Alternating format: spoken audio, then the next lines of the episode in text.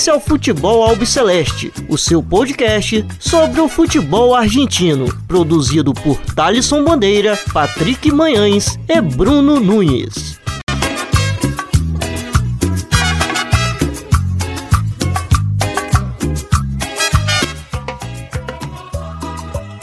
A partir del día lunes fue aprobado los entrenamientos de los clubes de primera, femenino y masculino. ¿Hay una probable Entrenamiento. vuelta del torneo más allá de los entrenamientos?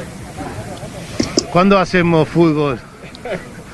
No, lo que sabemos es que podemos empezar a partir del día lunes, que me parece que es importante. Hemos encontrado una respuesta eh, la cual veníamos a buscar y sorprendedora porque realmente teníamos el consentimiento de los 19 clubes restantes que no jugaban competencia Libertadores, de que comenzaran los cinco primeros a partir del lunes, si estaba esa posibilidad, y nos encontramos que todos los clubes de primera pueden comenzar. Así que muy contento de que puedan volver a entrenar las instituciones, de que los clubes vuelvan nuevamente a poquito a recuperar esta vida y de que estemos más cerca de la competencia sudamericana. Salve, salve a todos os ouvintes amantes do futebol argentino. Você escutou no começo a fala do Tic Tapia, presidente da AFA, é, sobre retorno dos treinamentos na Argentina que aconteceram na última segunda-feira. É, um bom tempo sem, sem treinamentos, já alguns é, treinadores como o Gadiardo já haviam falado que deveria é, ter essa volta é, mais devagar, assim, pelo tempo de jogadores parados. É, voltou na última segunda-feira, dia 10, como vocês escutaram na fala do Tapia. É, começamos agora em definitivo, agora verdade, verdade agora a gente começa é, o podcast Futebol Celeste em definitivo. No primeiro episódio foi mais para dar aquele clima, para a gente se conhecer melhor, vocês nos se conhecerem melhor, no caso, questão de data, enfim, sobre o que a gente ia comentar sobre aqui no podcast Futebol Celeste. O primeiro episódio foi um episódio piloto, mas agora, em definitivo, começamos. Agora é para valer. E como vocês escutaram na nossa vinheta, é, eu vou estar apresentando, no caso eu o Thalisson, e quem estará comigo é o Bruno Nunes e o Patrick Manhãs. É, olá, Bruno, como estás? Tudo bem com você? Como andas? Já estou bem, meu querido Thalisson. É, Bem-vindo aos ouvintes aí, quem está ouvindo a gente aí, o Futebol Celeste. E vamos falar aí sobre essas novidades do futebol argentino que estão que estão rolando aí, né? Os treinos, as transferências e outros assuntos que são bem atuais, né? Para o momento que estamos vivendo. Muchacho Patrick, como estás? Tudo bem? Muito bem, Thaleson. É...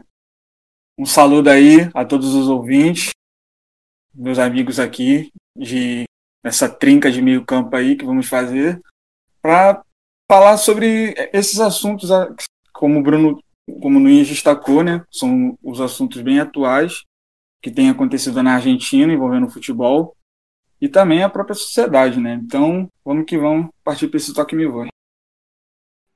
Bueno, é... na última segunda-feira, 14 clubes da primeira divisão mais o Tigre que disputa Libertadores é, voltaram aos treinamentos após a reunião da AFA que aconteceu na última semana. É, o Tapia, o, é, o primeiro, é, o ministro de esportes da Argentina é, também participou da reunião é, para decidir se voltaria ou não. o Tigre é o único clube da segunda divisão da Nacional que tá, que voltou no caso aos treinamentos porque ele disputa a Libertadores, está no grupo do Palmeiras. Então, 14 clubes mais o Tigres voltaram na segunda-feira. Durante essa semana que a gente está gravando, no caso na quinta-feira, é, demais clubes voltaram, é, no caso do Ginácia, do Rosário, do News, enfim, demais clubes da Argentina voltaram aos treinamentos. Então, basicamente a gente vai comentar aqui sobre a volta dos treinamentos, é, a questão da pressão da, da Comembol, é, dos clubes, com certeza em voltar, principalmente os clubes da Libertadores, porque é, retorna no próximo dia 15, então ficou essa dúvida se voltaria ou não. E por último, a gente vai finalizar com questões de saída de jogadores e chegadas que aconteceram durante esse período aí que os clubes ficaram parados. É, bueno, é, vou começar com o Bruno. Que, que ele achou de início assim, sobre essa volta? Se ele é favorável? É, Alberto Fernandes, em várias coletivas de imprensa que, que ele que ele estava dando, afirmava que não havia necessidade de voltar no atual momento, porque a Argentina está tá com pico alto é, de mortes, está é, no atual momento está com 5 mil mortes, bateu 5 mil mortes é, de coronavírus. Ele até falou que no momento exato de comer um assado com, com os amigos. É, enfim, Bruno, o que, que, que, que você achou sobre, sobre essa volta? Então, Thalisson, a Argentina é um país que os padrões latino-americanos, vamos falar assim, ela tem um, ela tem se comportado de maneira muito melhor que a maioria dos outros países, né? E até eu, a gente como está falando do Brasil, a gente sabe disso, né? A diferença monumental da, de como um leva a pandemia e o outro está levando, né? E isso também se reflete no futebol. É, é, setembro, é, é setembro que também talvez seja a data, né? Estou falando do final de setembro, da primeira divisão. É, e os treinos agora, né, semana de agosto, eu acho que, obviamente, está muito cedo, porque eu acho que futebol não tem essa urgência, né? A gente está numa emergência sanitária, acho que nunca antes vivida, pelo menos por nossa geração, e e eu acho que o futebol é, fica totalmente em segundo plano, assim. Dá para esperar mais, claro que dá. Mas a gente sabe que é muito bastidor, é muito negócio. E os clubes, o presidente, a associação ficam né, nessa pressão. E eu acho que ainda está cedo demais, mesmo que para os padrões latino-americanos seja é, o país, acho que talvez, que talvez volte mais tarde, né? Pelo menos é o que está se desenhando isso. E a Argentina ela tá voltando logo num período que o pico está crescendo assim absurdamente. É, os números é, tipo, estão muito maiores, tá? Acabei de olhar aqui, 5.213 é, mortes. Então, a questão do isolamento social na Argentina tá bem rígida mesmo, bem rígida. O pessoal tava até postando no Twitter, tinha visto no Twitter que o pessoal colocou que a, a quarentena na Argentina ia até o Natal. É, então, tinha muito disso, né? Teve também os anti-quarentena lá, né? um, um, movimento achando que o governo ia estar fechando por motivos ideológicos e toda essa teoria de conspiração. Mas é isso, né? É um país que tipo, os números são muito pequenos, né? É, em comparação aos outros vizinhos. Mas ainda assim, né? Você não pode negar que tá morrendo gente, né? E não importa se o número é pequeno, né? É, o caso da Nova Zelândia, né? Que ela fechou tudo de novo é, só porque teve um caso comunitário, né? Já fecharam tudo de novo, pararam o esporte.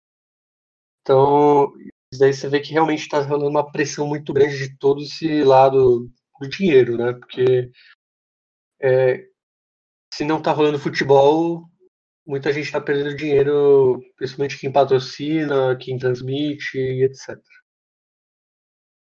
É, e você, Patrick, o que, que você acha sobre essa volta? Se era necessário ou não? É, como, como você viu essa volta dos treinamentos na Argentina? É, ainda não tem uma data definida de, de retorno do futebol, mas os treinamentos voltaram. Então, Thaleson, é, primeiro, é, para dar aquele contexto, é, o, o Tigre ele vai participar da Libertadores por conta da, da Copa da Superliga, né? 2019. E aí conseguiu uma vaga na, na Copa Libertadores. É, com relação ao futebol, eu concordo com, com o Nunes. É, também acho que é muito cedo. É, mesmo com todo o cuidado, toda a responsabilidade que o governo do Alberto Fernandes e os demais é, tentaram, estão tentando é, na luta contra o, o coronavírus. É, com relação, puxando um pouco para cá, um outro parâmetro também com relação às questões de, de morte, é, é também com a, a questão da, do, do exemplo negativo que o, o, futebol brasileiro acabou apresentando. Ou seja, é mais uma lição para os clubes que. Para os clubes não, para as federações, ou também sim para os clubes que não voltaram e ainda pensam voltar. Mas aquilo, como o Nunes falou, se trata também de uma pressão política. E os clubes que mais pressionaram, com certeza, são aqueles que estão na Libertadores. Porque a Comebol, ela colocou, ela fez um, uma votação, e se eu não me engano, sete clubes foram a favor do, do retorno, que será é, em setembro. É, e então os clubes argentinos eles estão desesperados, querendo um ritmo de jogo, querendo é, preparar todo, o seu elenco para poder disputar. E aí rola aquela, aquele sentimento competitivo de achar que ah, o Brasil tá, tá numa margem assim, numa vantagem, vamos colocar assim. A vantagem que eu, que eu não acho, porque se parar para olhar como está sendo o futebol aqui, é, não está sendo aquela aquele, aquele belo exemplo assim e se você parar para olhar na questão do. Ainda tem a questão ainda do, do, das pessoas, dos jogadores, claro, que ainda podem ainda se contaminar. O, houve o, a questão do, da volta, o retorno dos treinos no os clubes do, da Argentina e eles seguiram, pelo menos a AFA e as autoridades sanitárias é, estabeleceram um protocolo é, para diminuir o risco de contaminação, que exige o quê? Numa divisão dos elencos, ou seja, os elencos vão passar a realizar os seus treinos em, em diferentes horários, em determinados grupos, para evitar a, as aglomerações. E caso o clube tenha mais de um campo à disposição para treinar, os grupos eles podem treinar simultaneamente. E aí você pega os clubes com mais estruturas, por exemplo, o Boca, o River, é, que acabam tendo essa vantagem, assim, vamos dizer, entre aspas. E da questão daí de volta do, dos jogadores, né? Com relação ao.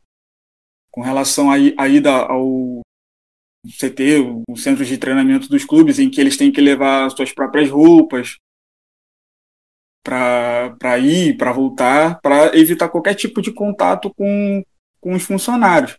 Mas aquilo, a ver, porque eu ainda acho que é muito cedo. Então é isso. E, e sobre essa questão de, de treinamentos, é, vazou a notícia na Argentina que eu não tenho certeza, porque não me recordo muito bem agora, no momento que a gente está gravando. Mas se eu não me engano, eu acho, acredito que seja o Racing, não tô lembrado qual clube que tinha ido para Rosário para treinar escondido. Tipo, alguns jogadores é, em minoria, não sei se vocês chegaram a ver sobre isso, mas eu não tenho certeza. Vou dar uma pesquisada quando a gente vai conversando aqui, se der tempo. Eu falo aqui no, quando a gente vai gravando. É, mas saiu uma notícia que os jogadores tinham ido treinar durante a questão do isolamento. E o Tevez também foi visto com alguns jogadores. É, jogando assim, não sei se foi no bairro dele, mas também vazou uma foto do Tevez é, é, com algumas pessoas. Aí ele falou que não era o momento exato de voltar ao futebol, que de, é, deveria priorizar as vidas das pessoas. Enfim, rolou, rolou vários boatos. É. Sim. É, e Thaleson, se você pegar é, essa frase do Tevez, ela foi dita num programa e aí ela abre um, uma reflexão muito grande, né, sabe? Porque, por exemplo, se você parar para analisar, tipo, muita gente preocupada com, com um retorno do futebol, nossa, precisamos estar tá na ponta dos cascos para competir, para ganhar Libertadores, mas ainda existem pessoas é, é, morrendo, sabe? Então essa frase do Tevez, o Tevez, que é o Tevez, o, uma grande referência do, do futebol é, internacional aqui na, né, aqui não, na, na Argentina, é, falando isso, sabe? Então, é, essa frase vindo dele ainda tem um grande peso. E tem um contexto também que a gente eh, acabou não falando, mas a gente está falando de Argentina, né? E o que é o futebol argentino sem a torcida, né? Sem a, as barra bravas. É, exatamente. E além disso, o, o clube na Argentina tem uma função muito diferente do clube em qualquer outro lugar do mundo. Os times argentinos são associações civis é, sem fins de lucro. Ou seja, elas formam muitas pessoas. Os times têm escola de é, ensino médio, é, ensino fundamental. É, agora, no tempo de pandemia, muitas equipes abriram seus, suas portas para fazer as que eles chamam de hoje as populares, que as pessoas vão lá, comem, que não tem situação de comer. Então, assim, tem uma função que vai além do futebol. Então, ele, eles não podem se dar o luxo de dar um mau exemplo. Bueno, é, agora a gente vai escutar a, a colaboradora da Rede TV, que é a Luciana Tadeu, que trabalha na, na Argentina. É, de vez em quando ela, aparece lá nos telejornais da Rede TV. Ela que é jornalista e falou sobre como anda a situação é, de isolamento social na Argentina e como os clubes aceitaram sobre essa volta dos treinamentos na última segunda-feira. Bom, primeiro eu gostaria de agradecer vocês do Futebol Celeste pelo convite para participar desse podcast e respondendo a sua pergunta. Não dá para falar da Argentina de uma maneira uniforme quanto ao isolamento social, porque as províncias têm realidades diferentes. O Alberto Fernandes tinha autorizado que a maioria das províncias, cerca de 80% do território do país, passasse do, do regime de isolamento social para o regime de distanciamento social, que permite muito mais atividades, desde que seja com distância entre as pessoas todos os protocolos de higiene, um número, de um número máximo de pessoas né, nas reuniões e em ambientes fechados. Porém, cada província tem autonomia para definir o grau dessa abertura. Algumas abriram mais, outras abriram, abriram menos, e teve os lugares que abriram e depois tiveram que retroceder por um aumento dos casos. Que foi o caso de Jujuy, que chegou até a experimentar um turismo interno mas teve que voltar para a fase 1 da quarentena depois de uma disparada dos casos. Também teve um aumento dos casos em Bariloche, por exemplo, que acabou impondo algumas restrições à circulação. As pessoas podem sair de acordo com o número do documento e não podem sair a partir de determinado horário durante as noites.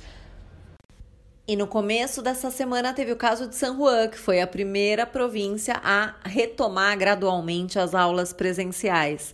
Vão ser em grupos de no máximo 15 alunos, é só para algumas séries.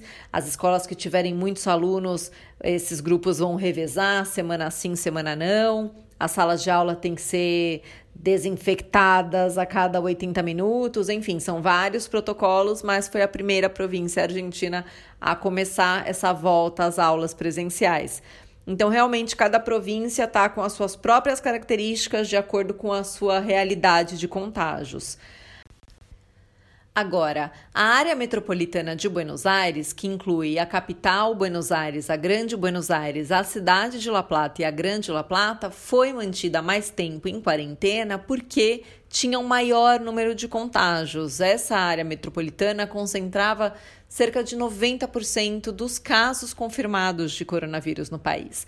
Então, é, foi mantida por mais tempo com mais restrições. Mas a capital Buenos Aires teve um calendário de flexibilizações e atualmente estão podendo abrir os comércios não essenciais, cabeleireiros podem funcionar. É, terapeutas, psicólogos podem fazer atendimento presencial os passeadores de cachorro, né? Essa cena clássica é, dos parques de Buenos Aires, uma pessoa indo passear com vários cachorros, podem passear com cachorro, puderam voltar a trabalhar, né? Então, Teve várias flexibilizações, mas ainda tem restrições. Por exemplo, só pode sair para fazer atividade física durante a noite e no começo da manhã, de acordo com o número de identidade. As crianças podem sair durante uma hora com um responsável. Os restaurantes ainda não podem atender no salão, só pode ser por delivery ou o cliente tem que ir retirar o pedido. Enfim, várias coisas ainda não podem funcionar. Academias de ginástica, por exemplo. É, e a gente sente na população um cansaço com a quarentena. É comum você ver nos fins de semana muito mais gente na rua, é, no parque, rodinhas de pessoas sentadas, né? Jovens principalmente. Isso não poderia acontecer e a gente já vê acontecendo e é sem fiscalização disso, né? Porque acho que também tem uma compreensão de que a gente já vai completar cinco meses de quarentena por aqui. Eu acho que nos times argentinos tinha uma mistura de consciência da necessidade de voltar a treinar e preocupação. O próprio Marcelo Gachardo, técnico do River, disse em junho que ele estava preocupado com como os jogadores iriam voltar depois de tanto tempo. Essas declarações dele geraram muita repercussão aqui na Argentina. Ele disse que ficou indignado pelas pessoas ficarem em silêncio em vez de discutir protocolos para a volta, porque são atletas profissionais da indústria que poderiam sofrer um processo de desvalorização. E os times daqui também estavam muito pressionados pelo calendário da Comebol, e por ver como os rivais da Libertadores, como por exemplo os times brasileiros, já estavam voltando aos treinamentos, eles iam ficar defasados. Se você for ver, os jogos da Libertadores começam em um mês e começando os treinamentos no dia, no dia 10, eles iam ter aproximadamente 40 dias para estar tá em condições de jogo. Mas, claro, tem preocupação, tanto pelos contágios e mortes que estão em aumento aqui na Argentina, e nesse caso, para evitar contágios, o protocolo da AFA, aprovado pelo Ministério da Saúde daqui, pode ajudar. Né? Tem várias regras, como não treinar em grupos de mais de seis, manter a distância, é, levar a própria garrafinha, não dividir a garrafinha de água, é, enfim, várias regras mas também e principalmente porque em um mês provavelmente eles vão ter que viajar para o Brasil. Tá previsto que o River enfrente o São Paulo no dia 17, né? E a verdade é que a maioria dos argentinos que lê notícias sobre coronavírus no Brasil não quer ir para o Brasil. É, tá aí a fala da Luciana. É, logo, logo quando voltou, é, começaram a aparecer inúmeros casos de, de, coronavírus nos jogadores, né? É impressionante. Tipo, assim, os clubes tava todo mundo quietinho em casa, de boa. Foi só retornar e, tipo assim, os números alarmantes, assim, de, por exemplo, o caso do Argentino Júnior e o Godoy Cruz de quatro jogadores testarem positivos, é, do Banfield com três jogadores, é, casos também do Boca e do River no caso do River foi o Ezequiel Centurion, é, que é um jogador juvenil que é, compõe o elenco do, do River Plate. E também surgiu também o caso do Montiel. É, o que, que vocês viram sobre, sobre esses números alarmantes logo na volta do, dos treinamentos? É, bom, sobre o caso, primeiro, você vê uma diferença para os números que a gente vê aqui no Brasil, né? Mesmo existindo, são números bem menores, porém é alarmante, né? Isso bem no começo assim dos treinos. Na verdade, eu não sei se eles não estavam testando e por isso que a gente não sabia que tinha jogadores doentes. É, eu, tava conversando com um amigo meu e ele até falou assim: é bem capaz de, do, dos jogadores já estarem contaminados com vírus, mas não terem feito teste e ter espalhado o vírus assim para a família toda. Sim. Só agora eles sabem, né? E, e, o que você falou do Centurion, né, no River, e no Boca foi o Agostinho Almendra, né, que também é um jogador mais, mais jovem, assim, do elenco. E como, como saíram os jornais, né, os técnicos estão sendo é, protegidos, vamos dizer assim, né, principalmente os que têm mais idade, né, e comorbidades, né, como o Miguel Angel Russo, né, que é o técnico do Boca, saiu de um câncer faz pouco tempo. E também tem o caso do Diego Maradona aí que eu jogo aí para vocês comentarem. É, o, o Maradona, é, a gente estava até conversando sobre essa questão de que, que a gente ia falar no. Tava preparando questão do roteiro e tudo mais. É, hoje, no caso, quinta-feira, é, morreu o cunhado do, do Maradona, é, que era casado com uma das irmãs mais velhas do Maradona, morreu em virtude do coronavírus. Ele já estava internado já faz algum tempo é, morreu hoje. E o Maradona, ele não se apresentou né, nos primeiros treinos do, do Rinácia, é, justo por ser um, um, é, uma pessoa do grupo de risco, né, questão de problema de saúde, enfim, tudo mais. É, durante a, a quarentena deu, deu um, acho que passou um pouco dos limites aí, pelos, pelos vídeos. É, ele que testou negativo, 49. fez o teste. 49. Oi, Patrick.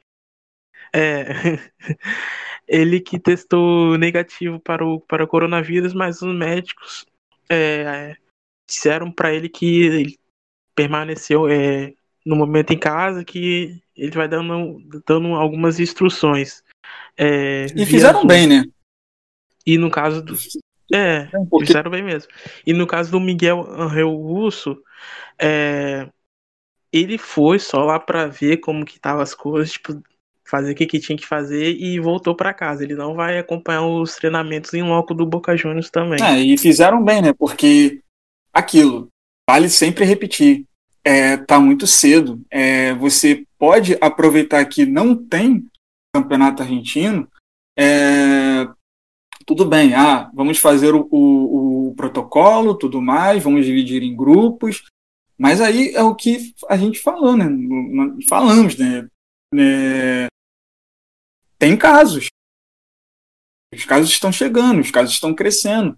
E ainda mais a, a questão do grupo de risco, envolvendo não só o Russo ou o, o Maradona, que são figuras importantes na, na questão sim, de montagem assim, do, dos times, mas também a gente tem que pensar nos funcionários dos clubes, sabe? E aí abre aquela questão também da necessidade de, de voltar a, a jogar. É, ah, de pagar funcionário ou de pagar os próprios jogadores, sabe? É um, é um cobertor muito curto. É, é bem complicado o, o, o, o que está acontecendo. E isso reflete também, é, e a gente vai falar lá para o final do episódio, sobre a questão da, da necessidade da venda de jogadores para poder sustentar o que, o que ainda tem ali. E eu gostaria de complementar aqui a, a informação, né? Já que a gente falou de, da liga principal, né? Primeira divisão, que tem umas outras datas, né? A primeira nacional, que é a segunda divisão, anunciou que em 30 de agosto vão voltar os treinos, né? que é a, é a divisão do, do Tigre, ou seja, os adversários do Tigre vão estar em uma certa desvantagem em relação ao Tigre, que tem esse benefício, esse privilégio por jogar a Libertadores.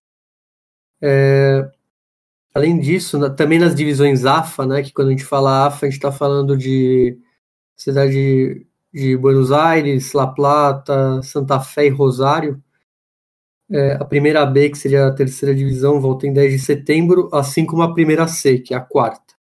A quinta divisão, que é bem menor e é muito ligada aos times da região metropolitana de Buenos Aires, só volta no dia 10 de outubro, no dia 5 de outubro, perdão. Porque ela é pequena, então ela tem mais tempo para ser jogada, então não precisa voltar tão cedo, né, para os padrões da AFA e, no, e na vertente do interior, né, que eles não são ligados diretamente à AFA, mas é uma são campeonatos importantes, porque de lá vêm todos os times do, dessas cidades que eu não citei, né, como Tajeres de Córdoba, Belgrano. É, o Federal A, que seria a terceira divisão do interior, volta no, em 7 de setembro, assim como as ligas, o Torneio Regional Federal Amateur, que é a quarta divisão, e as ligas regionais, que são os campeonatos das cidades, né? São times semiprofissionais ou amadores. E esse ano o Federal A, por exemplo, tem o, um time que já é um costumava jogar direto a primeiro ano aí que nesses últimos anos, claro, que é o Olimpo de Bahia Blanca. Então esse é o calendário dos treinos da, da Argentina. Eu queria entender um pouco sobre os clubes do descenso, como o Bruno entende, viu?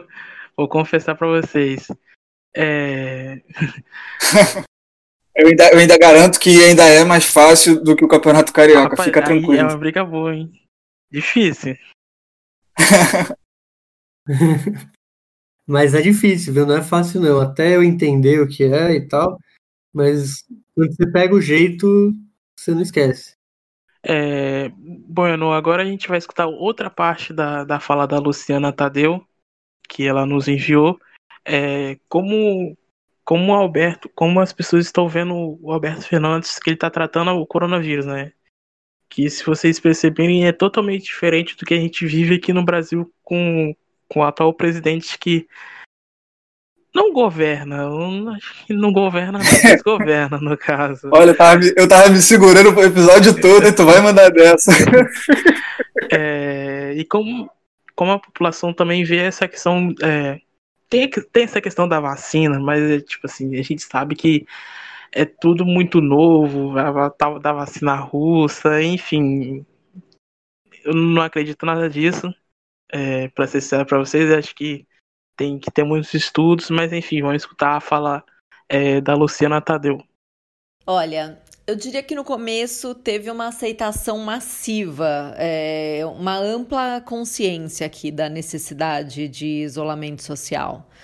No começo quase não teve questionamento a quarentena. Mas aqui na área metropolitana de Buenos Aires, a gente vai cumprir cinco meses de quarentena. Então, as pessoas estão cansadas, isso é muito evidente, né? Como eu já comentei. No terceiro mês de quarentena, mais ou menos, foi em maio, começaram protestos. Não eram enormes, não eram muito representativos. Tinha muito negacion... tinha vários negacionistas do vírus nesses protestos. É, mas também começaram a surgir uns focos de manifestação de pessoas que somente estavam pedindo para poder voltar a trabalhar. Então eu lembro de uns vendedores de imóveis que saíram para protestar em uma avenida porque queriam poder abrir as lojas, sabe? É importante lembrar que a Argentina já estava lidando com uma crise econômica grave antes da pandemia, né? Então, essa paralisação de tudo pesa muito no bolso do argentino. E aí, depois de muito tempo, começam alguns atos de rebeldia que são compreensíveis, né? Então, é, no começo desse mês, alguns comerciantes em Once, que é uma das regiões dessas que os comércios não puderam reabrir porque tem muita circulação de pessoas, é, alguns comerciantes abriram, apesar da proibição, porque eles disseram precisamos comer. A gente está se sujeitando a uma multa, mas a gente precisa comer, então a gente vai reabrir. E além desses questionamentos de caráter econômico, começam a surgir perguntas, já que os casos e as mortes continuam em aumento, começam a surgir questionamentos sobre se o Alberto Fernandes fechou na hora certa, se ele deveria ter começado essa quarentena realmente em março, né? Enfim, isso com certeza acaba impactando na aprovação dele, né? Que está muito vinculada ao desempenho durante a pandemia, porque é, ele assumiu em dezembro, né? Em março já começa esse problema com gravidade aqui, então a gestão dele, a imagem dele está muito vinculada a essa gestão da pandemia. Aparentemente, a aprovação dele continua alta, mas sofreu queda desde o começo da pandemia.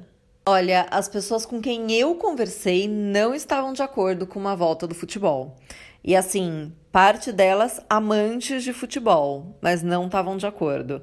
Porque aqui é isso, né? A questão do, do número de contágios e mortes está assustando as pessoas, a sensação é de que não é o momento. É, alguns até acharam razoável assim voltar aos treinos com todos os protocolos, seguindo as regras que estão seguindo. Mas tem gente que argumenta, poxa, é, com todas as restrições que a gente está lidando aqui, vai autorizar isso e não autorizar outras coisas. É, foi um argumento que eu escutei também. E mais de uma pessoa me disse ach achar absurda a simples ideia de um time argentino, times argentinos irem para o Brasil e para o Peru.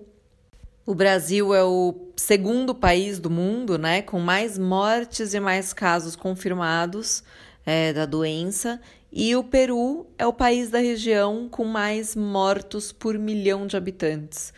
E outro amigo me falou uma coisa que eu achei muito interessante também, que é: eu adoro futebol, mas neste contexto eu não estou mais prestando atenção em notícias de futebol como eu prestava antes achei um dado aí a se considerar.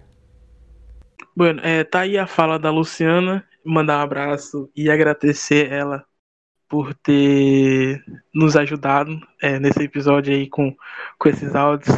É, e, e tem, tem essa questão também muito da pressão da Comembol em, em querer que os clubes argentinos voltem, principalmente os clubes que, que estão na Libertadores no caso, né? Boca, do River, do Tigre, do Defensa, enfim. É...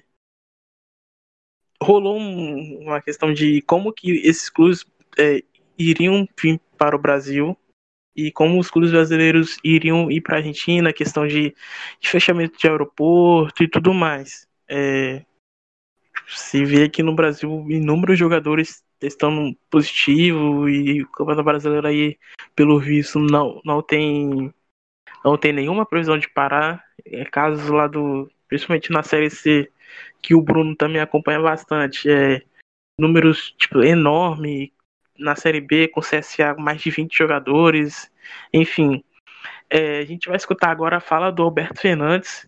É, uma semana antes é, da volta dos treinamentos, ele falando que não era hora de voltar, que esse não era o momento exato da volta para permanecer em casa, né, o famoso quedate em casa, mas é, dando o que deu, acabou voltando. Vamos escutar agora o presidente da Argentina, Alberto Fernandes, falando sobre é, sobre essa é, sobre em não voltar ao futebol. Y todos sabemos que en juventud es muy importante el encuentro con los amigos, es muy importante estar cerca de los afectos, compartir, disfrutar. Yo extraño los recitales tanto como ustedes. Extraño que vuelva el fútbol tanto como el mayor hincha de fútbol. Extraño tocar la guitarra como mis amigos como nadie. Pero ¿saben qué pasa? No podemos hacerlo. No podemos hacerlo. Porque además los jóvenes piensan que son inmunes a esta enfermedad. Y es verdad, las estadísticas dicen que son los que mejor sobrellevan la enfermedad. Pero los jóvenes contagian, ¿eh? Y cuando contagian a un adulto, esa enfermedad, que parece ser más piadosa con el joven, es impiadosa con los adultos mayores. Entonces, chicos, chicas, chiques, les pido por favor, hagamos ese esfuerzo. Hagamos ese esfuerzo. Es una soncera reunirnos en fiestas electrónicas, en fiestas cerradas, clandestinas, escondidas. ¿No se dan cuenta? Muchos el riesgo al que se exponen y el riesgo que corren. Yo les pido por favor, y lo mismo le pido a cada uno de nosotros. Todos extrañamos el encuentro con la familia de los domingos y todos extrañamos el asado con los amigos, todos extrañamos jugar el picadito, pero no podemos. No podemos. Porque cada uno de esos encuentros es un riesgo enorme al que nos sometemos y al que sometemos al otro. Que en verdad estemos un poco cansados con todo esto y preocupados porque no vemos el horizonte, es razonable, estamos en una pandemia, lo que les está pasando es lo que razonablemente le pasa a un ser humano que está viviendo lo que estamos viviendo todos. Les pido por favor que nos ayuden. É, não podemos arracê-lo, mas fez, né, Bruno? É, um, praticamente uma semana depois de, dessa, dessa frase do, do Alberto Fernandes, é, Tapia anunciou é, logo na saída da, da reunião lá da Casa Rosada é, é a volta do futebol argentino.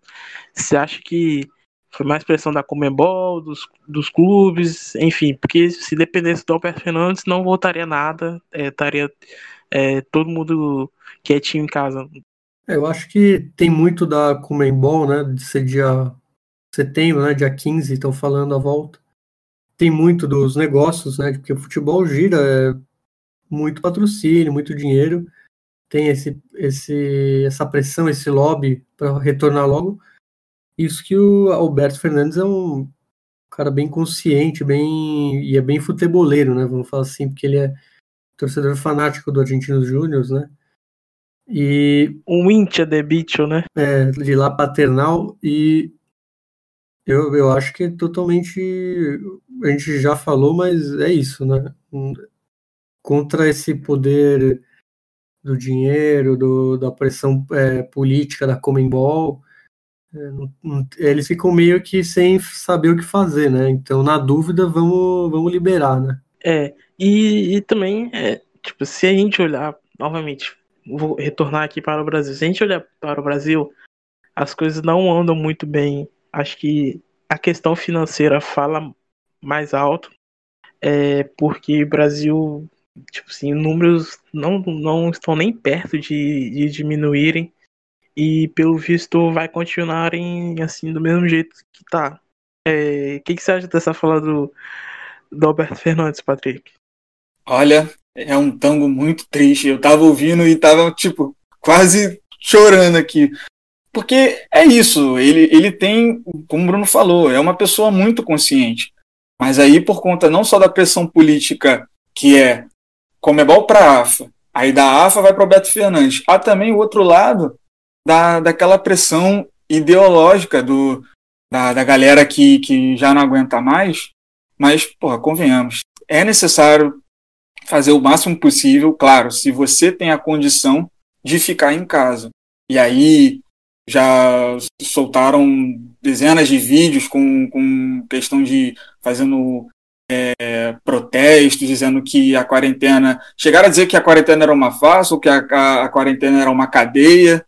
E então tá, tá, pegando, tá pegando fogo, assim, podemos dizer, né, na, na, na Argentina, porque é uma pressão e tudo visando a, a questão do, dos negócios.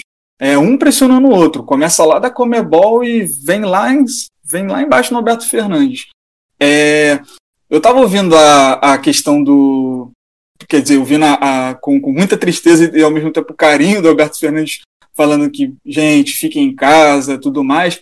Eu só tô lembrando do vídeo que saiu de um de um argentino na, na janela da, do apartamento dele. Isso saiu com semanas assim de pandemia na Argentina e estava bem rígido já. Na Argentina, nas, nas, primeiras semanas, já foi fechando tudo, fazendo é, toques assim de, de recolher, até movimentações em volta da assim pelo pelos onde é que fica a sua casa, com, com passeios com, com cachorros, peros e aí era um, um, um, um torcedor cantando em, em, ritmo de, de íntia. Quedate em casa lá, puta que ele pariu. Aí, aí embaixo tem um, tem um casal é, se preparando para correr e o cara grita, tipo, com todas as forças possíveis. Quedate em casa!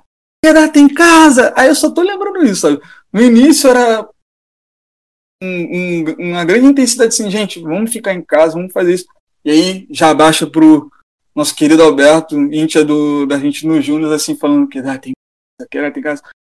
E é isso, né? Na, na questão da, da, da, pressão da, da Comebol, aí vem a, a questão do, das fronteiras, né? Com relação a os clubes ah, do Paraguai, aí você pega o Uruguai, que são dois outros países também que é, têm mantido uma uma rigidez muito grande assim com, com relação à, à pandemia, é, com números muito baixos. assim O Paraguai chegou a, a, a controlar muito bem esses números.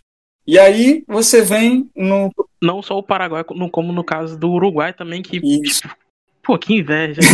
e logo de cara voltando com, com um clássico, né? Sim. Tipo, clássico argentino. É. Tipo, um roteiro perfeito. Entre parênteses. É, é, muita briga e pouco futebol. Isso que eu ia dizer, o famoso campeonato uruguaio que na primeira rodada é, é um é um Penharol nacional com a solada na cara de um, de um jogador. É assim que voltamos. Volvemos ao futebol sul-americano.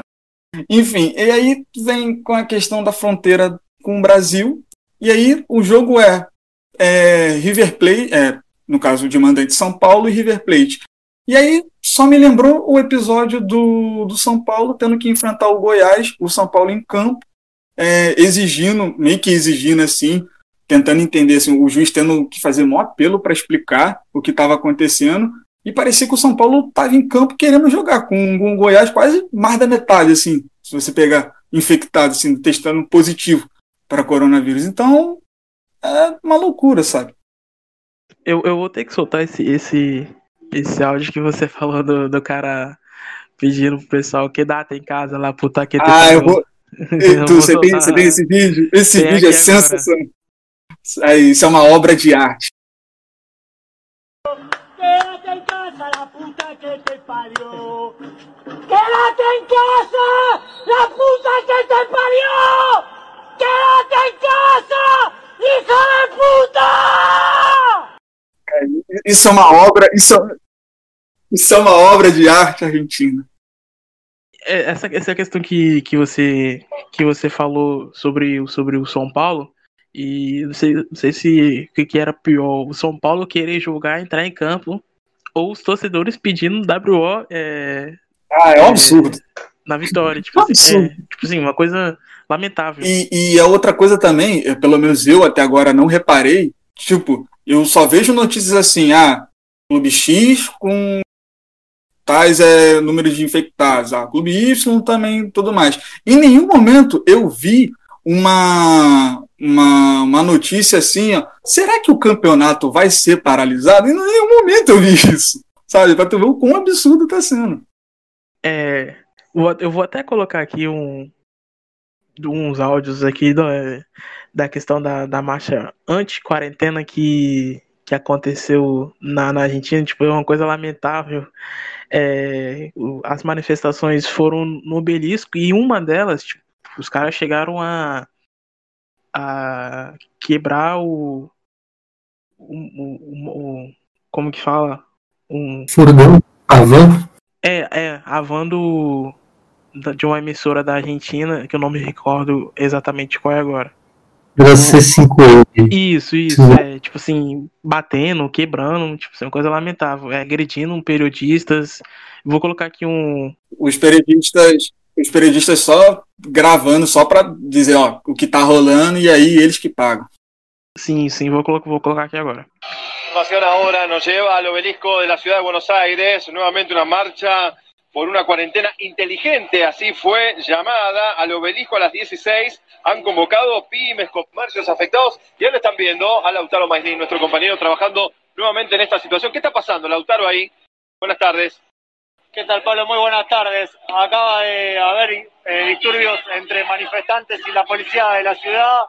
Aparentemente, por lo que me comentaban, le tiraron los pelos a una policía de la ciudad. ¿Qué pasó? ¿Qué pasó? ¿Qué pasó recién? ¿Van a sacar por televisión? Ahí. Ah, bueno, está bien, gracias. ¿Y el barbijo? Vamos a tratar de averiguar qué pasó. vuelta para boca. Ahora, eh, Lautaro, por lo que estamos viendo y las imágenes que nos están brindando, ¿Qué pasó recién, señora? ¿Qué pasó Hay oficiales sin identificación generando disturbios. Policía le una mujer, lo, lo tengo grabado en vivo. Está pegando a la mujer los policías. Policías sin identificación, se pueden ver. No tienen placas identificatorias, están Policía le está pegando a la gente. y el tapaboca, ¡Policía represora de la reta! ¡La rata! ¡Hijo de puta! É, bom, vou colocar só um, só um pedaço porque é muito longo o vídeo, o vídeo deles, mas deu pra perceber que eles estavam falando que não tem, que não tem medo. É, o macrismo ainda Não, e Era, era, a marcha, era a marcha da quarentena inteligente, né? Você imagina. E teve um né, que, que, que era uma pessoa relevante, né, que acabou morrendo, né? Me fugiu o nome. E o- Sim, era um dos líderes dessa marcha, eu acho. é um macrismo é, brasileiro, digamos assim. É, bom, vamos, vamos encerrando essa, essa parte aqui, vamos comentar agora sobre, sobre essa questão de saída ou chegada de alguns jogadores dos clubes da, da Argentina. E no finalzinho a gente vai, vai finalizar com, com a música, com uma descoberta do nosso querido Bruno, que eu queria saber de onde ele, ele escutou essa música. É, alguns clubes é, trouxeram jogadores, mas bem poucos mesmo, não teve tanta movimentação. Eu vou até começar pelo caso do, do Kili Gonzalez, que é o novo treinador do, do Rosário Central, que também, que também é, trouxe o Vecchio, ex-Santos. É, o Kili, tipo, se a gente for pegar algum trabalho dele, não tem, não existe nenhum trabalho do Kili Gonzalez. É, ele estava treinando é, o time B, no caso, aquele time que quando tem algum jogador de quando tem algum jogador que já completou a idade de, de base de sub-20 é aquele jogador que vai para para esse B antes de é, definitivamente para o, para o profissional. É um, é um time de transição. Isso. É um tipo de transição. É, eu vou colocar aqui agora a fala do, do Kili Gonzalez no dia da apresentação dele no Rosário Central. Buen día a todos, eh, agradecer que, que, estén acá presentes. La verdad que es un momento eh, de estos que uno siempre soñó. No hay a lo mejor muchas palabras que, que describan lo que realmente siento por dentro, lo que están sintiendo mi, mi, mis compañeros de, del cuerpo técnico. También tener presente, resumiendo, de, estar eh, la gente de las inferiores, Hugo, Iván, todos los chicos que están. Eh, esto demuestra lo, a, lo que, a lo que le vamos a apuntar. Yo creo que acá pasa por un, una, de una vez por todas, eh, recuperemos de verdad, pero de verdad nuestro sentido de pertenencia, nuestro amor a la camiseta. La mayoría hemos pasado por este club vistiéndola eh, y sabemos lo que representa ponértela. Entonces ese es el mensaje, una, como dije siempre cada vez que he tenido la suerte de hacer entrevistas, de ojalá Dios quiera hagamos un central unido, de que dejemos el ego de lado, cada uno, cada uno es importante en la historia de nuestro club, nadie es más importante que Central, nadie, nadie, nadie, y eso lo tenemos claro. Hoy en nuestro momento. Está aí a, tá aí a, a fala do de imprensa, foi bastante longo. O Rosário que teve todo um planejamento de apresentar o, o Kili Gonzalez, é, respeitando é, totalmente os protocolos é, é de, de, prevenção, jogadores separados no campo e tudo mais, a coletiva de imprensa. É, o Kili que jogou, jogou junto com aquele time lá do, do próprio Tchat Kudê, agora treinador do Internacional, que também foi treinador do Rosário, e com o Marco Ruben, que deu uma pausa é, na sua carreira de futebol até o término de 2020. Eu vou até começar com o Bruno, que a gente estava comentando antes de, da gravação aqui no off, que ele falou assim: o que, que a gente pode falar sobre o Kili Gonzalez? Tipo, não tem nada, absolutamente nada. Essa pergunta, é, eu confesso aqui, a pergunta foi minha. A pergunta foi minha. É, é foi até sua. É, tipo, o que, que a gente pode falar do Killy? Porque, tipo assim, o Killy não tem nada praticamente. É, ele é, ele é um, uma cria de, de. uma cria do Rosário Central. Foi revelado lá, encerrou a sua carreira lá. É, passou pelo, pelo Valência, na Espanha, enfim. É, o Rosário, mais uma vez, dando oportunidade a seus ídolos, né, Bruno?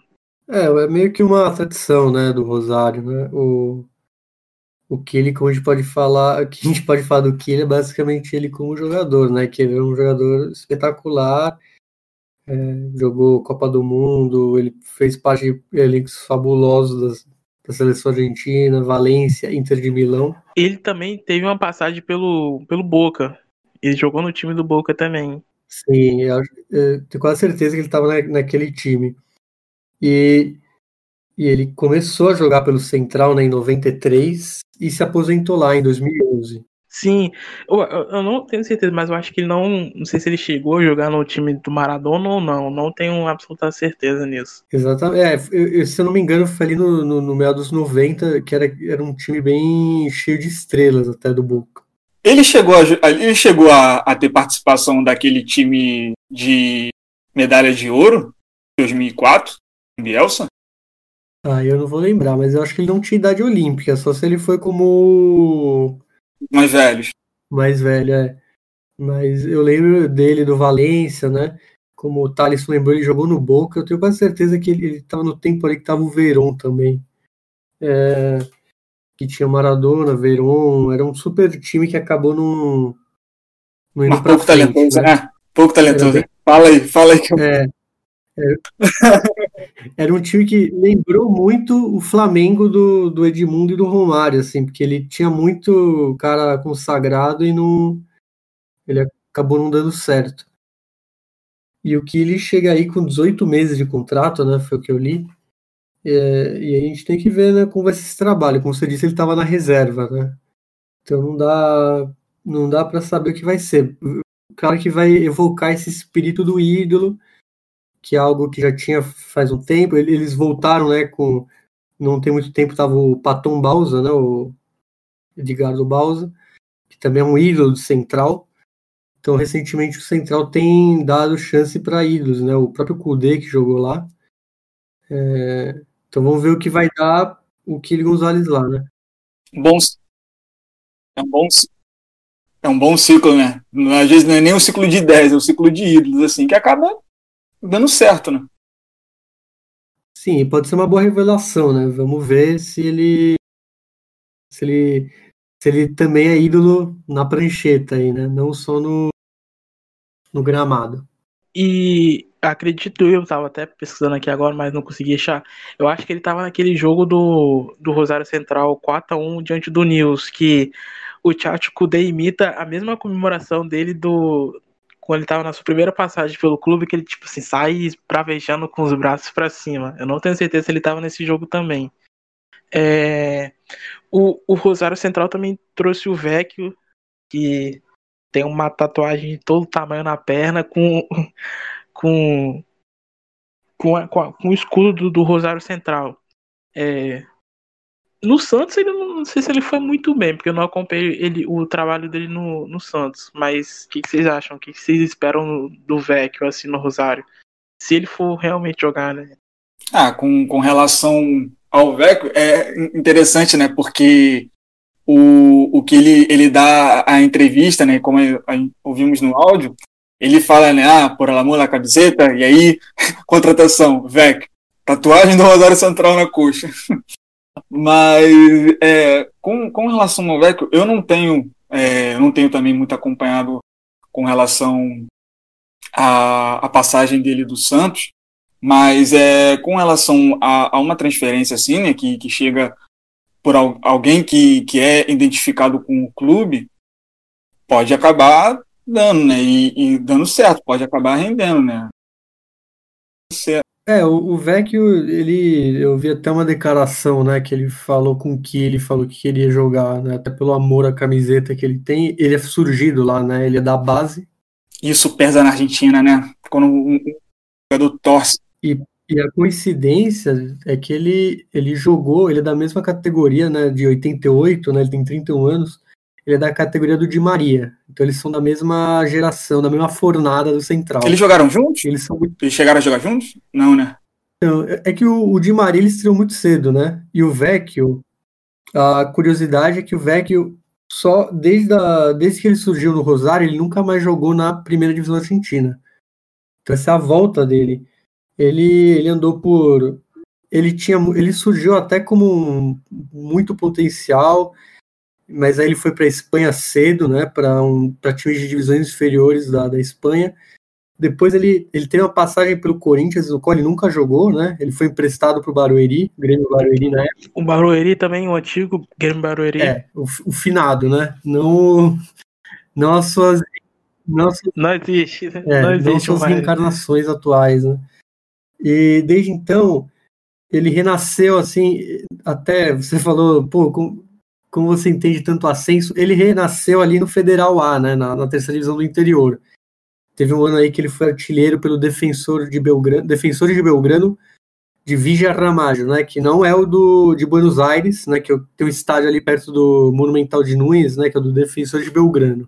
Esse é do, é do interior de Buenos Aires, né, esses defensores. E de lá o, a União Espanhola do Chile viu ele, né? E contratou ele direto, ele saiu da terceira divisão da Argentina e foi para a primeira do Chile. E nisso ele virou ídolo lá na União Espanhola e depois o Colo-Colo, né? Que foi o, onde acho que ele teve mais visibilidade e acabou indo para o Catar, depois Santos. Realmente não teve uma passagem tão gloriosa no Santos, apesar que o time também não era aquelas coisas recentemente ele estava no Bolívar, né, da Bolívia. E ele do Bolívar, eu não sei se ele estava livre, acho que ele veio de sem contrato. Ele voltou só agora para a primeira divisão da Argentina, porque desde então, desde que ele tinha saído de Rosário, quando ele era, era um recém saído da base, ele não tinha jogado na primeira divisão da Argentina. Só nesse período aí que eu falei, que ele jogou num time do interior na terceira ano aí.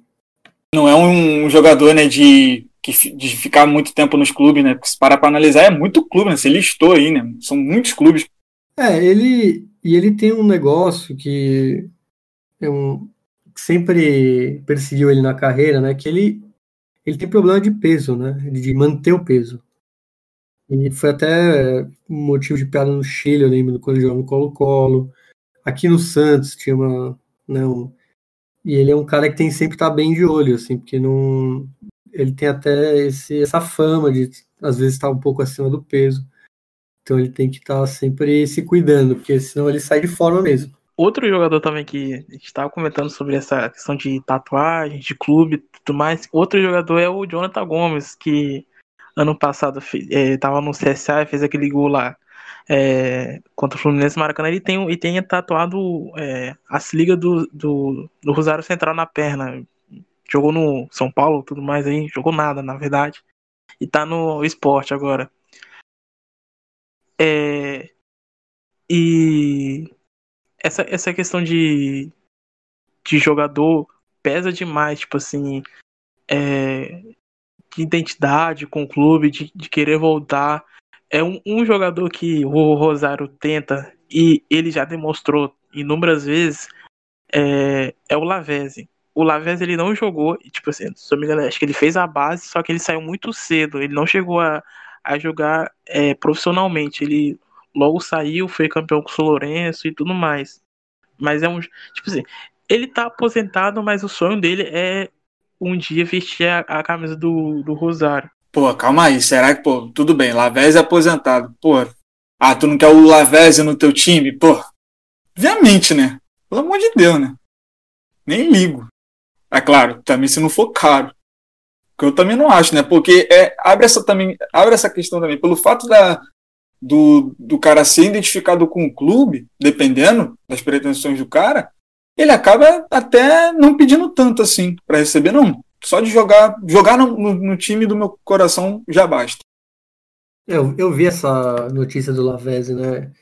Realmente não dá para saber como ele voltaria, né? E quanto ele pediria. Eu imagino que talvez seria algo meio similar ao Verão voltando ali no Estudiantes, né? Porque na última passagem dele, que ele já estava meio aposentado, jogando campeonatos amadores. Ele resolveu voltar e mesmo assim ele voltou bem, né? Cobrando nada. O Verón, no caso do Verón, ele já era presidente, né? Ele não era, se eu não me engano, na passagem que, que jogou, que ele pegou a fase de grupos contra o Botafogo, se eu não me engano. Eu não sei se foi fase de, eu não sei se foi fase de grupos ou já foi no mata-mata, eu não tô lembrando, mas ele já era presidente já, né? Se eu não me engano. É, tenho que confirmar, mas se eu não me engano ele já estava nessa de, de ser um dirigente lá em La Plata, né? E, e mesmo assim ele ele deu trabalho aí para quem enfrentou ele. Bueno, é, é outro clube também que que deu uma movimentada, não não movimentado exatamente, mas deu, deu umas mexidas aí durante é, essa essa parada foi o Boca Juniors que tem a questão que tá querendo trazer o tá querendo trazer, mas também o jogador tá fazendo a força danada, tá dando aquela cavada sinistra. Que é o Cardona, é, tem a saída do. saída é, por empréstimo do Hurtado para o RB. Eu ia falar é, porque a gente gravou, tá gravando na quinta e o jogo do Atlético foi, Madrid foi hoje. Mas é RB Bragantino, o famoso RB Fura Fila, que vem aí com o Hurtado durante esse empréstimo vocês estão fazendo essas provocações aí, aí bate o nome do Soares aqui, aí eu vou poder falar, vou poder também dar minhas, minhas cutucadas também, né? é, tem, tem essa questão também que tá criando o Silvio Romero do Independiente. É, o Boca tá querendo realmente esses jogadores para conquistar a Libertadores ao lado do Tevez, Bruno? É, o, o Boca ele sempre tem um time muito consistente, não importa o treinador, né, o elenco. Eu acho que são boas contratações, né? Apesar de do Boca eu não, eu não ter visto tanta movimentação, né? Ainda é muito na base da é, especulação, né? Eu também vi que o, o Maurício Isla, né, o lateral da seleção chilena, também estava sendo sondado, que joga no Campeonato Turco. E teve até uma matéria do Vidal falando que ele. O, o Medel falando que, o, que queria que o Isla jogasse lá. Né?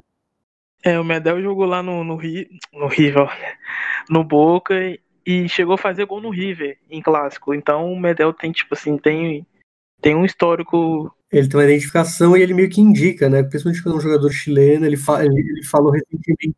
Sim. Por exemplo, o Vidal, o Vidal é um, é um dos jogadores que, que, que ele já comentou também com o desejo de jogar no Boca. Sim, foi nessa, nessa quarentena agora. Ele falou, né? O Medel falou que o Vidal, e o Vidal confirmou depois, né? Que ele queria jogar.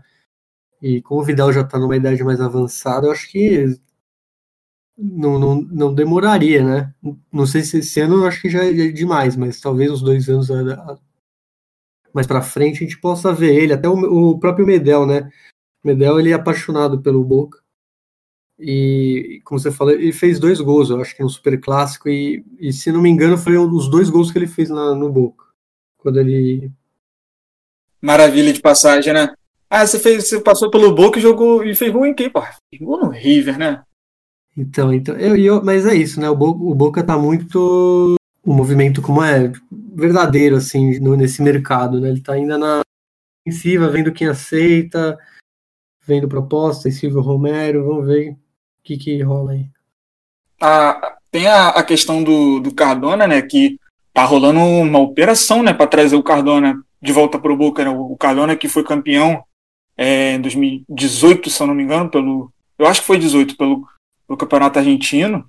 É, ele tá totalmente encostado lá no, no México, né? O Tijuana. É, me fugiu até o nome. É, é o Tijuana, Tijuana tá Cholo, fininho, O cara tá fininho, hein? Acho que fechou a ah, boquinha no México. Não, postaram... não comeu tacos nem nada, fechou a boquinha e tá doidinho pra, pra voltar. Ele postou vídeo, ele postou vídeo, se eu não me engano, ele postou vídeo treinando, né? Na, na, na, na bicicleta tudo mais. E aí chega a, a vir como uma ponte como caso o Emanuel Reynoso, o Bebelo Reynoso, vá para a MLS, que é o pelo mini, Minnesota, né? Minnesota United. E aí é uma troca, né? Mas aí a operação do, do Soldano é o quê? O, o TIC Sports ele fala do que se pegar o, o Cardona, usaria como troca o Sebastian Pérez, se eu não me engano, e o, o Marconi. Mas aí também existe aquela, aquela situação do, do Marconi por, por, com relação a umas especulações assim que ele também pode ser uma moeda de troca para o Independiente, que é torcedor, é torcedor do Independiente. Então, a ver. Por enquanto, o que o Nunes falou, só especulação. E tem o. Vamos falar agora sobre o River, que tem a questão do Nath Fernandes, que, que tá querendo sair, e quase saiu também é, é, ano passado, quase saiu, surgiu é, inúmeros rumores que ele ia sair, mas acabou renovando com, com o River. É, tem a questão do Quinteiro também, que recebeu algumas propostas. E essa questão do Nacho, uma das propostas foi do Sampaoli, é, o Atlético está contratando Deus e o mundo aí. É, até porque o, o Sampaoli foi é, o primeiro treinador a chamar o Nacho para, o, para a seleção argentina. Então o River que está querendo é, desfazer de alguns jogadores porque é, a conta tá, tá vindo muito alta. É, o que, que você tem a falar sobre essas possíveis saídas do, do, do Nacho e do Quinteiro, Patrick? Pô, então, o, o Nacho e o Quinteiro são dois jogadores assim do River assim que eu admiro demais assim. É, toque de bola, muito técnicos, é, visão de jogo. E é uma perda muito grande. Seria uma perda muito grande. Imagina, numa janela você perde Quinteiro e, e Nath, dois jogadores assim que eram considerados fundamentais. Não, o Quinteiro era, porque sofreu a, aquela lesão no joelho, né? O Nacho, ele renovou recentemente, se eu não me engano, ele acabou tendo um dos maiores salários é, do River Plate. O, o, ele queria sair, ele demonstrou a vontade de sair, o Gadiardo fez questão de, de renovar. E seria um, um baque muito grande. E tem a, a questão. O Gadiardo pediu para ele ficar, o próprio Gadiardo. Aí ah, você não vai ficar também, né? Pô, o próprio Gadiardo. Né?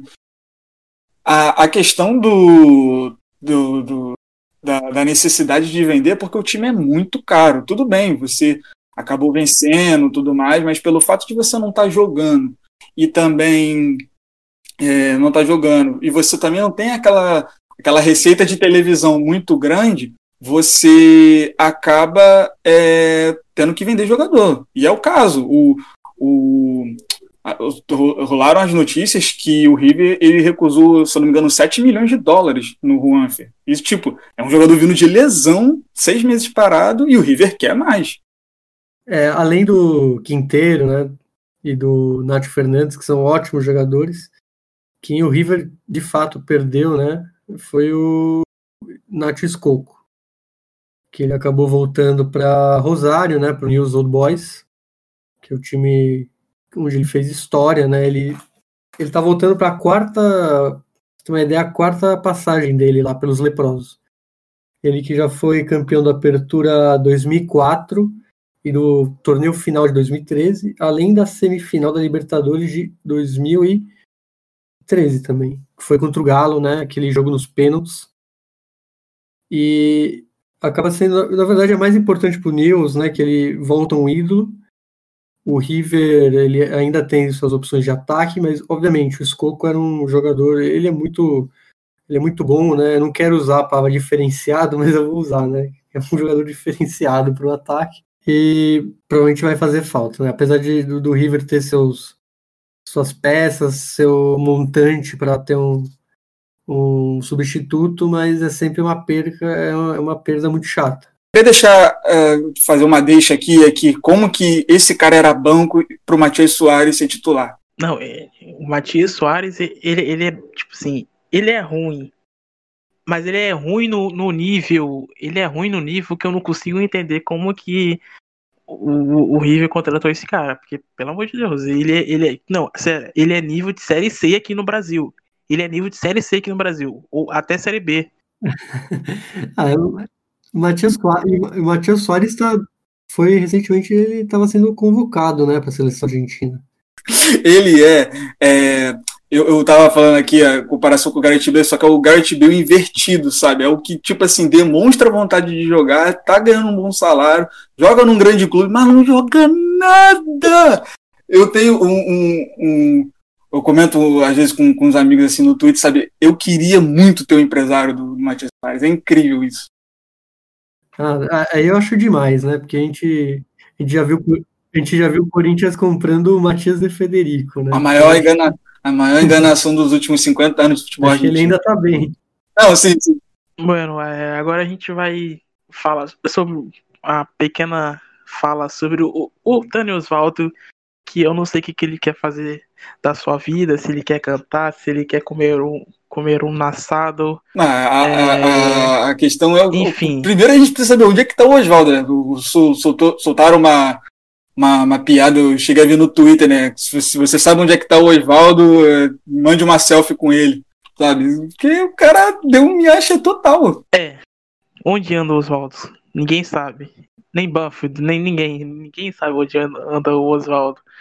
É, deu um miache sinistro durante os treinamentos online do do, do Banfield. É, os dirigentes, treinador já falou que não dá mais, é, que não que não ia ficar com ele, que é, é, iria cancelar o contrato dele, realmente cancelou o contrato dele. É, acho, acredito que nem é, na, é na, volta dos treinamentos ele apareceu por lá. É, e aí? O que, que, que, que Oswaldo quer da vida? Para vocês terem ideia, eu joguei, eu joguei mesmo na internet. Por onde anda o Oswaldo? Aí surgiram duas frases. Em setembro de 2016, após a, após proposta de, do futebol italiano, Pablo Osvaldo decidiu abandonar a carreira de jogador e focar em banda de rock. Aí embaixo, em 2020. Em janeiro de 2020, o jogador volta aos gramados para ser a esperança de gols do Banfield. É, então, essa, essa questão do Oswaldo, eu acho que ele mesmo não queria jogar. Tipo, ele não queria, ele queria continuar nessa vida dele de comer um assado e é, tocar na banda, na banda dele lá de, de rock é, essa volta dele foi mais um pedido pessoal do pai dele, que, que é fanático Intia de Banfield, é, que pediu para ele voltar, que o pai dele queria ver muito ele vestindo a, a camisa do, do time dele. E se você reparar, ele não estava nem um pouco com clima para voltar a jogar. É, jogou só dois, só dois jogos, um contra o River no Monumental aí, quase fez um gol lá. Mas o cara é isso, ele não quer nada. Chegou até surgiu um rumor que Boca querer ele de volta, mas o que ele quer é isso mesmo, ficar de boa e fazer mais nada. Essa é a vida dele. Bom, o Oswaldo não sabe o que quer, né? Ele tá sempre nessa de entre o rock e, a, e o futebol, né? E eu, eu... Que não são opções ruins, né? É. Mas aí tem que escolher. E, e eu vi recentemente que até o Tajeres de Remédios de Escalada, que é um time lá da região metropolitana argentina, que ele jogou, né, de uma maneira bizarra. Ele jogou no time sênior, ou seja, dos senhores de mais de idade, assim, jogadores aposentados e jogadores. Nessa fase, nessa fase, né, que ele tava de só no rock.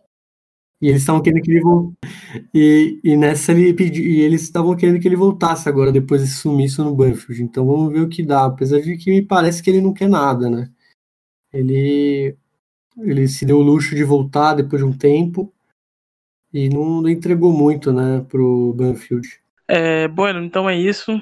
Episódio aí, esse episódio foi mais longo para já que era um episódio verdadeiro. Agora, depois do episódio piloto nosso, é, falamos sobre a questão da volta dos treinamentos na Argentina, é, a pressão da Comembol em, em, voltar com os clubes é, que disputam a Libertadores, que estão na Libertadores, caso de River, Boca, enfim. É, falamos também sobre as saídas e chegadas de alguns jogadores que movimentaram durante essa questão da pandemia do coronavírus na Argentina e a chegada do Kili Gonzalez como treinador do Rosário Central. E também tivemos algum, é, a participação da Luciana Tadeu, é, que é colaboradora da Rede TV, é, jornalista que trabalha na Argentina, vive na Argentina e é, tem algumas participações na Rede TV. Bueno, é, agora a gente vai encerrar diferente, a gente vai encerrar com uma música que eu queria saber, o Bruno, onde ele escutou, onde ele descobriu esta canção. E eu já vou adiantar logo que é a canção do Felipe Araújo, versão cúmbia. É isso mesmo, Bruno? É isso mesmo, né? Eu estava desbravando a playlist Cumbialândia, né, do Spotify, quando eu percebi que eu já tinha ouvido aquela música, mas não exatamente ela, né? Aí depois de uma, eu vi umas duas vezes eu percebi, né, que realmente era a música do Felipe Araújo, né? E nesse caso é o, é o Diego Rios, se não me engano, né? Chama Todo Bien. Quando vocês ouvirem, vocês vão perceber que música vocês vão perceber na, na hora, eu acho, na verdade. Ou pelo menos no refrão já dá para identificar. Isso, Todo Bien. Exatamente. É, quem, quem acompanha o, o sertanejo, assim, dá pra perceber que o refrãozinho é, é idêntico ao do Felipe Araújo. E não é a primeira vez que algum, algum algum cantor na Argentina tem um, um refrão de, de música sertaneja. Por exemplo, no caso, eu não, eu não, me recordo agora, mas eu já vi também do João Bosco e Vinícius, de uma enteada, é, de uma enteada cantando essa uma música deles, e também do. É, do. Chora me. Chora me liga. E, isso, Chora me liga. E também tem a, a Laguardia Imperial cantando uma música do, do Leandro e Leonardo. Só que eu não me. É, acho que é Comadre com Padre. Que eles cantam para o Independente no dia que eles estavam celebrando o descenso deles. Tipo assim, fazendo o famoso é, velório. É que tem uma, tem uma coisa aí, né? Às vezes a música do sertanejo ele pegou da Argentina também. Nunca dá para saber qual foi a origem. Né? É. Então, uhum, tem, tem, tem essa questão também. Essa. É tipo, faz mais sucesso aqui do que lá. É, então a gente não sabe, nunca sei a origem, né? Eu já ouvi várias do, Leonardo, do Leandro Leonardo, até mais antigas, que são versões espanhóis, em espanhol, né? Cúmbias e música mais tradicional, que talvez eles só adaptaram também. E muitas do deles que depois eles adaptaram lá. Então a gente tem essa troca aí meio sem créditos, né? Vamos falar assim. então é isso, até a próxima. Espero que vocês gostem desse episódio, é, curtem e compartilham com os amigos. É, toda sexta-feira que a gente vai estar aqui para você estar com a gente é, durante os episódios. É isso, até a próxima. E fiquem com essa descoberta brilhante do Bruno com Diego Rios com Todo Bien. E se desnudo minha alma, será que já também te enciende? A veces bajo de la sábana el amor se esconde, piénsalo. Quiero ir más profundo, pero no pertenezco a tu mundo. Quisiera ser esa persona que mira en tus ojos, además de acariciar su cuerpo, además de arrancar su ropa.